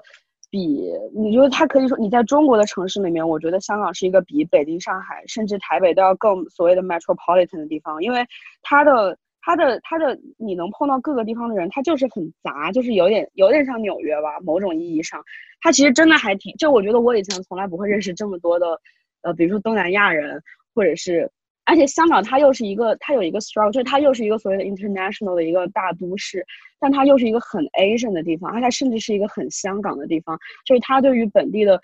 呃，就是这种粤语的文化认同其实是很强的。但是香港人本身呢，呃，然后可能有一个说的有点远，就是其实我以前是一个我特别讨厌说话中英文夹杂的一个这样的人，就是我有一点想坚持这个所谓的某种语言的 purity。我以前啦，就是我觉得就是如果这个词我能用中文表达，我就不想尽量就是说的好像中英文夹杂这个样子。但是我来了香港之后，发现这件事情是很难的，就是除非我完全跟大多人讲话，我才能够完全用。普通话讲，比如说，就像你跟会中文的香港人讲话，他们也还是，就是因为香港人自己说话就是中英，就是粤语和英文夹杂，而且对于他们来说，就是这个英文已经成为了他们就是粤语词汇的一部分。然后，如果你全说，就算是一个会普通话的人，你跟他全说普通话，他们也不一定听得懂，就是不是听不懂这个字，而是他们听不懂，就是这些词它背后的意思。然后，而且我就发现，坚持这种东西，在一个就是人口背景这么复杂的地区，好像是有一点。呃，没有意义，而且也不太实际的一件事情。就是如果你要达到交流的目的，你就需要放弃一些，可能我觉得这个跟所谓的，比如说我特别认同我是中国人，然后我就会想坚持说，我要么就全说英语，要么就全说中文。然后，但但是在香港，我觉得这也是为什么，就我觉得他们 struggle 那个 identity，因为从语言上来说，我觉得他们也是他们没有一个纯纯粹的 pure 的粤，就是粤语的纯香港的 identity。我觉得对于从历史的角度来说，这个东西就是不存在的。他们的他们的语言，他们的历史就是跟，呃，英文、东南亚还有中，就是中文、普通话，就是还有粤语本身，他们就是一个很交杂的部分。其实我就想说，我觉得最近就是很多人就会说，觉得好像什么纽约逐渐香港化。其实我觉得它只是那个，就像考，就是它是一个 cityscape，它是一个 scenery，还有这个警察和。民众之间的暴力冲突的这个表面比较像，但是我觉得从根源上来说，就包括我之前跟我朋友说，就是我觉得我很难想象 Black Lives Matter 可以持续一年，但是在香港这件事情看下来，我觉得它会一直，它会继续持续下去，它甚至会，它甚至会持续到今年年底，因为就算这件事情再没有希望，但是，而且它就算它不会是再是以那种像纽约现在，甚至是香港去年十月份以那种有一点扰乱整个城市正常生活节奏的。这种地步来进行的话，我觉得他就算以那种每个周末大家聚一下会，然后每到纪念日大家聚一下，好像也就这样，但他可能会一直进行下去。但是我觉得，我我觉得纽约就是我很难 vision 这个事情会一直继续下去，而且更何况这样的事情在纽约抗议也爆发了很多次。对啊，就是没有感觉不会有什么改变。就从这一点，呃，可以继续说的话，就是这些抗议。或者这些暴力，它究竟会指向什么样的方向？然后它最终会带来什么样的改变？或者它最后会落脚到一个什么样的结果上去？其实，我觉得抗议人本身，他们自己也不一定是乐观的。嗯，那因为而且美国美国的经验就是反反复复，然后每一次可能都因为各种各样的原因就消失就消停了。然后香港的问题就是。就是在北京这种强权压迫之下，而且香港自己其实说实话，这个谈判空间他手上的筹码也不够多，那他们自己心里我觉得也是清楚的。但是如果说，那那那就会反过过来会想说，但他们抗议的这个逻辑是什么呢？他们只是为了去抒发他自己的情感，或者他们只是为了表达自己的情绪吗？还是他们本身觉得这个这个方式就可以真真的可以带来一些改变呢？我又觉得。不一定是这样，对啊，但是我觉得这个东西就是这个事件过程中，它有很多微微妙的变化。我觉得任何一个社会运动，从开头到中期到后期，它的就是大家的心理和这个运动，就是也不是说性质吧，就是它的一些主要的因素和他们的诉求肯定是会发生变化的。我觉得是去年六月份的时候，其实去年六月份才是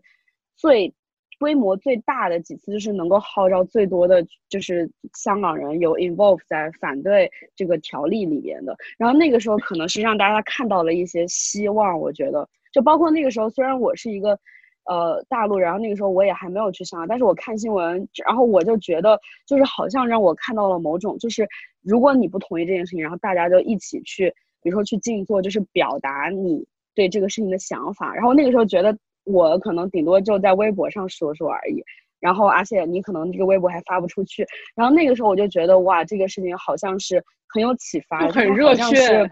对，就是很热血的一种想法。但是这个是，但是这个事情就是进入到中后期，他的，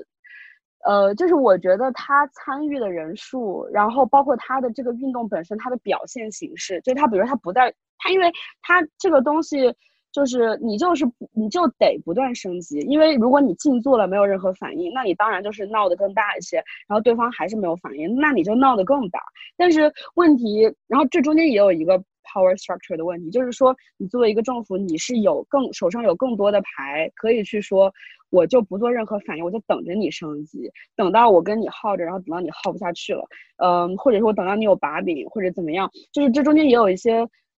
就是战略啊，就是策略上的东西，然后就包括像考老说，就是好像 Black Lives Matter，现在我们看好像就是一个哇，突然间一瞬间怎么这么多美国人都上街了，但它背后肯定是。有一些非常积极的 social activists，他们有可能他们一直在策划这个事情，或者说他们有人在组织，就是比如说这个口号，这个 Black Lives Matter 这个口号，比如说它是怎么提出来的，然后比如说这个聚会地点，你怎么组织这个聚会，就是，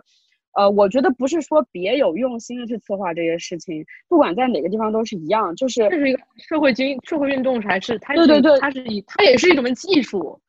它也是有经验的，它它其实就是它就是跟你做任何事情是一样，它是一个需要经验和它需要一个 strategy 的东西，但不不是说你有 strategy 就好像是那种什么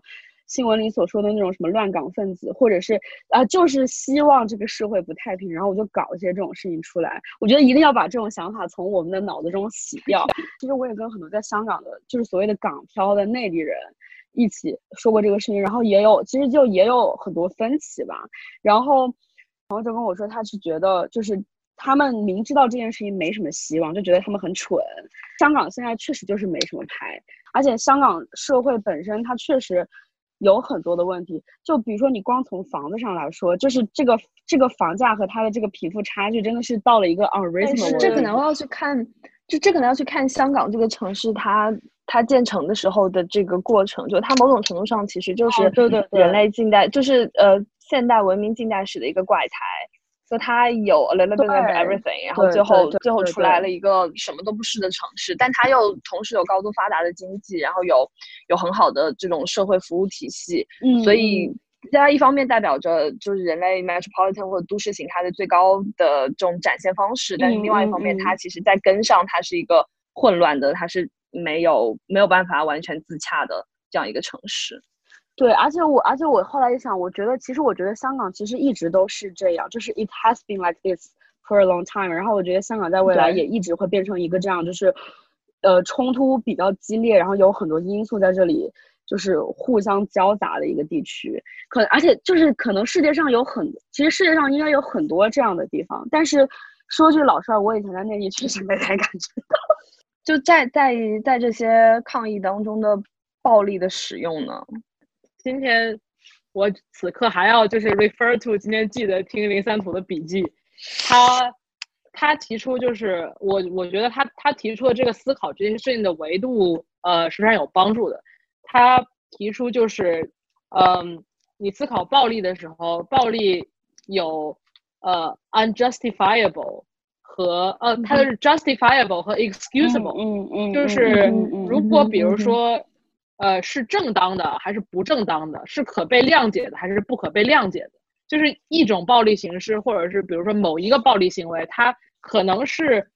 呃不正当的，但可以被谅解的；也可能是既不正当也不可被谅解，也有可能是不正当的。嗯，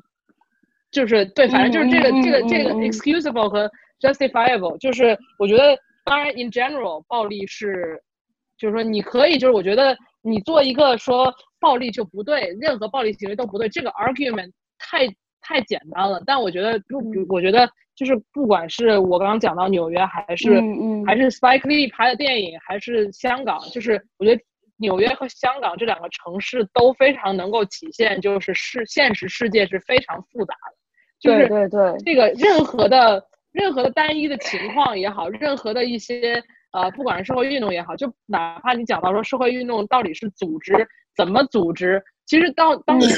哪怕是有组织的，当你落地实践的时候，这么多人参与，它里边的情况只能是特别特别 messy 的，你不可能是用任何一个单一的事情去解释。就是我觉得，就是说的这个所谓特别复杂，如果你说很具体的例子，比如说在为所因为，或者是比如说在纽约的这个种族冲突的这个情况下，就拿电影为例，比如说我记得电影里面，比如说那个就是那个意大利的那个 pizzeria 的老板，他不是他的店被砸之前，他还特别感慨说他把他的店改成这个什么，他叫什么来着？Sell Sales and Sons 什么 famous pizzeria，然后就我觉得他是对这个街区。他是对可能就是他的生活的这个历史，他的经验是他对 Brooklyn 他是很有 identification 的。他觉得包括那个当时有一个被被他们怼的一个白人嘛，就是他就说 I was born in Brooklyn，就是我就是嗯就是他们是为什么不滚出我们的街区？他就说我就是生活在这，就他们其实是对对这个街区和生活经验很有 identification。但是比如说这个冲突它会起源就是那个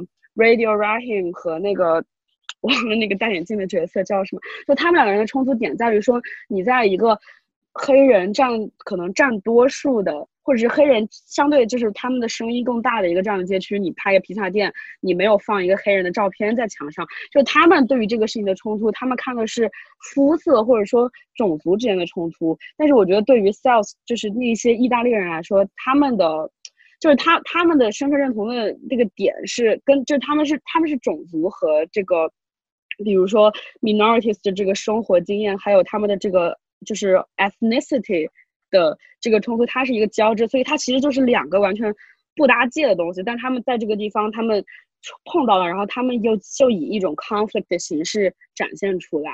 然后就然后我觉得在像在香港的话，就是像我说，就是我觉得可能一开始这个运动。它有一点是 ideology 上面的冲突，就是你对于这种什么自由民等啊、平民主这种东西的认同，和你对一种强权政治的这种不满，它是一个这样的冲突。可是到后面有很多就是演变成了一种很简单粗暴的，比如说就是对内地人和香港人的区分，或者对会粤语的和不会粤语的人的区分。就是呃，就是香港，比如说今年年初不是有个光荣兵士的事情嘛，就是就是香港，其实香港呃，就是因为他们一开始砸了很多店嘛，然后他们就说本地的很多小餐饮的生意就维持不下去，所以他们就形成了一个东西叫黄色经济圈，就是如果你是嗯。支持，如果你是黄色，你就要在你的店门口，你就贴上一些海报，然后你要在就包括你点外卖的时候，就可以看到那个店上面就那个菜名就会写，就是他们是支持什么光复香港什么的。然后有时候点餐我就很纠结，就是就是我只是觉得，我不是说我不愿意支持或不支持他们，我只觉得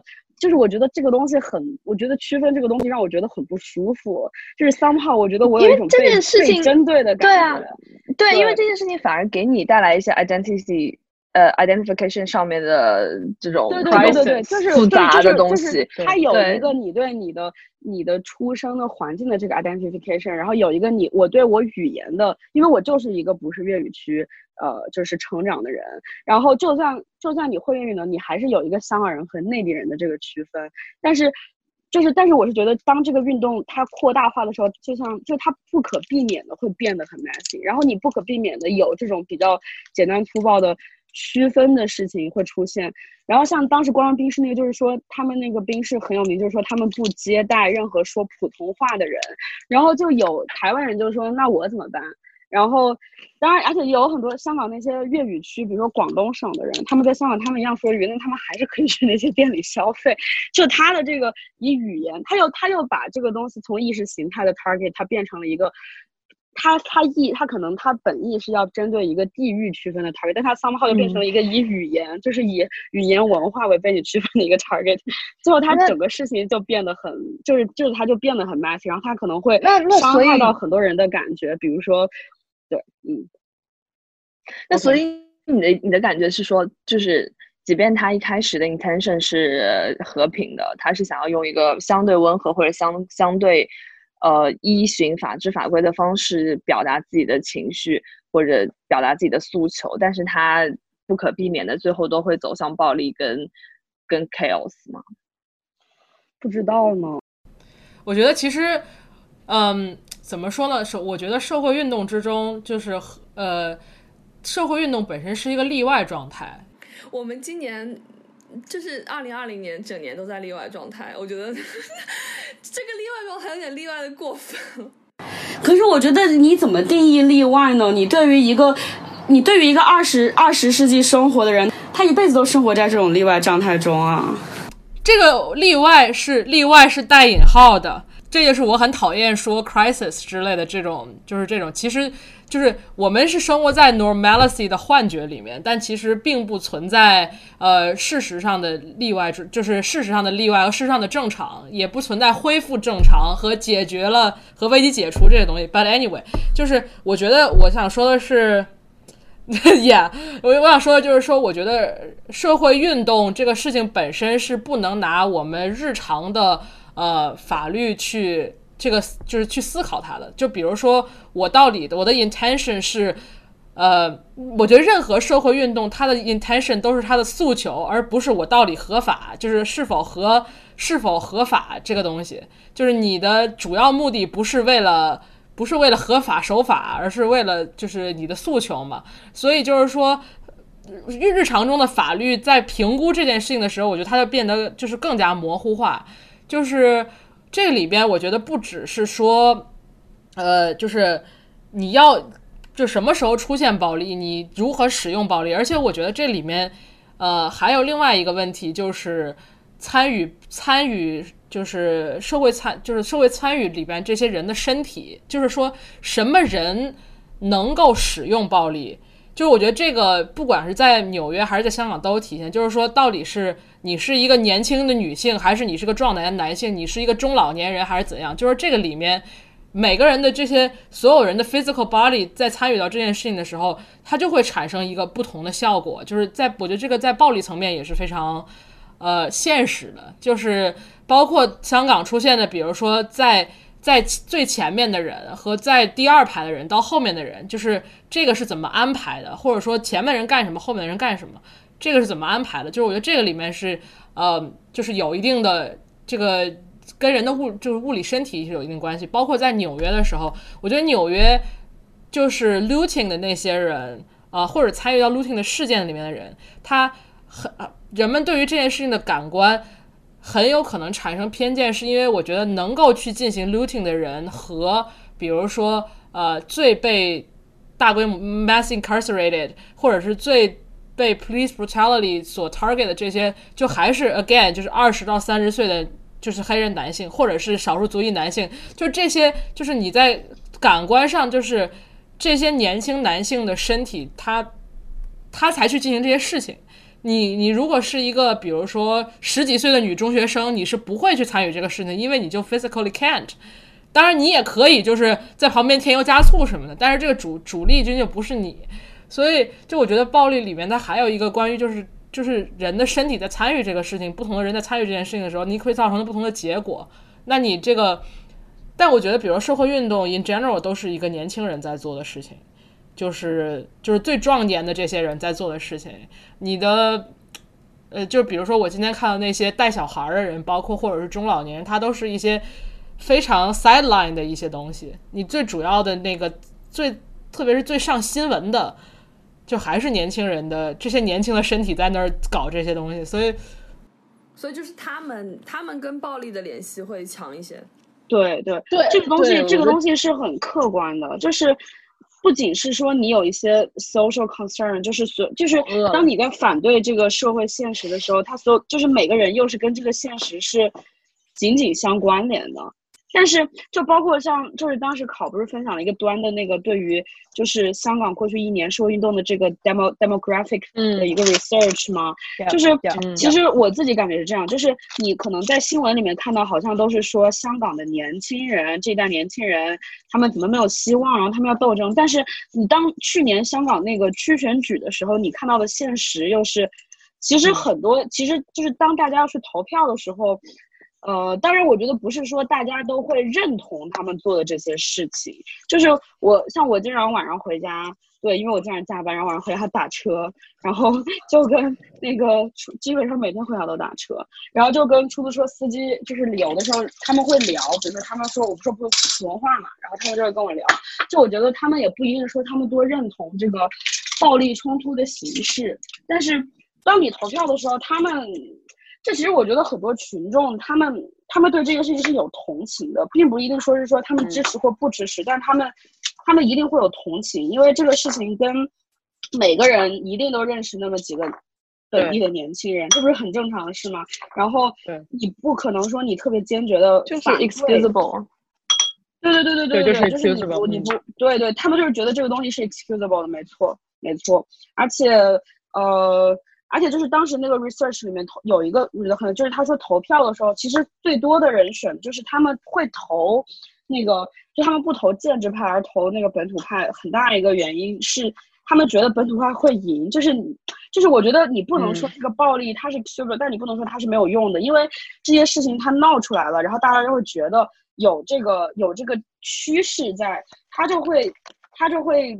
怎么说？他会他会让他会让一些所谓旁观的这些不会去参加最激烈前线的暴力冲突的人有一个呃，就是就是只要 you keep it on the news。然后你不停的在刷这个东西，大家就就是会让大家觉得有这个趋势在。但是这一点在我听起来就不 justifiable 啊，就是你像是我为了做这件事情，我就是我做这件事情，我是直接想到它会有什么有什么好处，有什么坏处，它会带来什么样的后果的。我就然后你而且这样的好处这样的作用还是占领头条，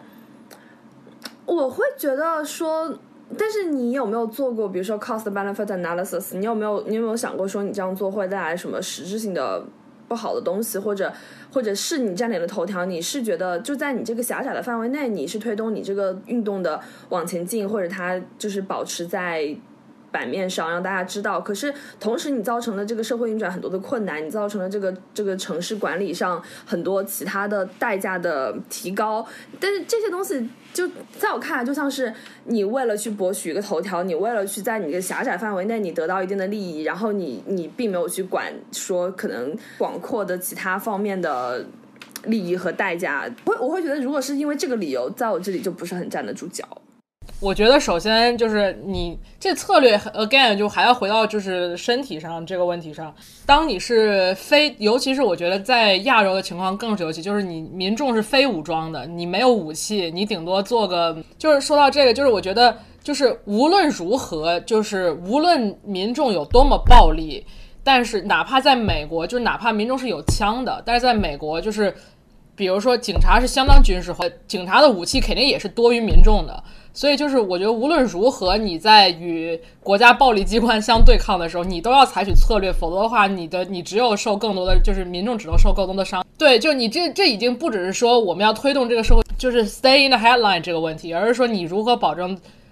这个也是一个 cost benefit。我觉得这个是非常，这是非常最实际的一个一个考虑。说到这个，就是说，比如城市管理，或者是说无辜的商铺受害这种，呃，我就在想，就是。这个要回到，我觉得我比较同意的观点，就是尤其是在我觉得在美国和在香港都适用的，就是呃，之前崔娃他讲的，你如果我们手续守法，是因为我们有这个 social contract。contract。对，但是你没有，当这个 social contract 完全无法 benefit 到我的时候，那我凭什么要保持这个 social contract？我凭什么不就是扰乱城市秩序？我觉得对于香港这种就是 city 有点有点 city state 这种色彩来说，它它的。整个经济地位，它的一切就是包括政府，包括北京，它一切都源于它的城市的这个资本的正常运转。那你为了达到目的，你就要破坏这个资本的正常运转，你才能够就是靠就是 create disruption。所以我觉得这个这个这这个其实我甚至觉得不是说他们没有考虑到这个。其他的受，比如说这种东西受到影响，而是说我觉得这个受到影响本身它它的目的，对对对对对对，也不是说它的目的，而是它的 strategy 的一部分嘛。我觉得就是如果他们不让这些人没办法上班，你如果不把地铁砸了，你怎么样？就是他这样，大家才会把这个不满更加的引向政府。至少在香港是这样的，就是他们。其实他们砸地铁或怎么样，然后就是很多可能内地人在这边就会觉得哇，他们就暴乱呐，然后怎么怎么样。但其实我感觉这跟宣传机器跟 propaganda 有关系。对，没有啊，对，然后他其实其实本地人很多，他们就是他们觉得他们砸地铁这个事情是 excusable，但他们反而觉得就是是临政政府没有立刻去解，就是他觉得你为什么不，呃，也不是说响应他们的需求，就是你为什么不缓和一下这个事情，或者是你为什么不做点什么，然后。他他反而不会说那么去怪罪说他们呃扰乱程序秩序或怎么样，而且中间还有一个很细微的东西，就是像之前网上我记得是前几周就有出现，就是在就是新闻里面只会报道的是，比如说打砸抢烧，但其实，在比如说游行之后，其实有很多，比如说我在网上看到有，比如说呃就是美国的居民他们一起 clean up the streets 怎么样，在香港其实也有类似的，但是就像他们当时不是占领机场嘛，然后第二天就是有很多。人就是去香港机场就会免费发那种卡片，或者在机场快递上面发卡片，然后就是用英文和中文就写，就是说怎么，就是说谢谢你的理解，我们很对不起给你造成了麻烦，但是就是我们就是我们要我们有一些我们现在必须要这一代人要去做的事情，然后希望你可以呃就是理解我们怎么怎么样。当然这些事情呢，它顶多就在社交网络上出现，它不会在新闻里面报说呃香港市民发卡片怎么怎么样。对，而且就是，当然这个也看你，就是每个人想法不一样，就觉得你给我造成了这么大的麻烦，然后你给我发个卡片，很多人可能就觉得这件事情就也就没什么，就做做姿态也是有可能的啦。而且我觉得他们去发卡片，我相信他们内部也不会所有人都认同他们这个行为。对，他肯定是有，包括他们去占领机场，肯定内部也有比较温和的和比较激烈的。他们这个东西，对他就是比较比较比较 messy。对对，它就是 messy，它其实是有很多 different different 所谓的呃 interpretation，对对对对 different spectrums，对，这是这个对，嗯，好的，讲完。反正就是这是世世世界上人好多啊，声音好乱。我觉得，我觉得能意识到这个是非常重要的，是，尤其是对于中国内地的这个点观众来说，对对对。嗯，然后我再我再说一句，那个时候看 Malcolm X 的时候，我觉得很感动。除了他那个电影本身，他可能有点煽情，他很 powerful 之外，我觉得就是因为 Malcolm X 本就他确实是一个有一点争议的人物，但是，但是我我很喜欢他拍他他拍他传记的这个角度，就是就是我其实我觉得我觉得就是 Spike Lee 拍他，并不是一定说我认同 Malcolm X 做的所有事情或者他的所有的身上，而是他表达的是一种。I feel you, bro。对对对，就它是一种我能理，就是我能理解你的出发点，我能理解你的想法，甚至我能理解 why everything happens，为什么这个事情最后变成这个样子。我能理解，就是他失去，比如说他老婆失去丈夫的那种悲伤，就是他他，我觉得他表达的就是一种同理心。然后我觉得这个东西对很多社会运动来说都是非常重要的，而不仅是说我认同而不认同你。所所以其实说到底就是，OK，这个是一个复杂的社会，然后这世界上有很多人，有很多不同的声音，然后大家就要激发自己的共情能力，然后去去理解所有在做不同事情的人。本期节目到此结束，大家可以通过各大泛用型播客平台订阅收听《无形的 Wonder》和《越考越糊》，也欢迎大家给我们留言，或者通过微信公众号评论以及邮箱的方式和我们联系。我们下期再见。那个就是美国，真的很忙，就是 活动拿起来那个，太热了。今天别说话，我我昨我上周买了一个超贵的一个什么日本的一个什么梨子，然后就想去尝一下。快快快说完，说完结束了，快说完，快说完，快说完。嗯，我要说什么来着？一个细节，什么细节？对对对对，对不起，就是有一些，就是对我就补充一点，呃，我补充两点吧。一个是我刚刚去倒了杯白葡萄酒，然后第二点是，中午十二点是吗？对，然后超冰，No judgment，No judgment，Sorry。啊，然后第二点，第二点就是，游泳语速真的太慢了。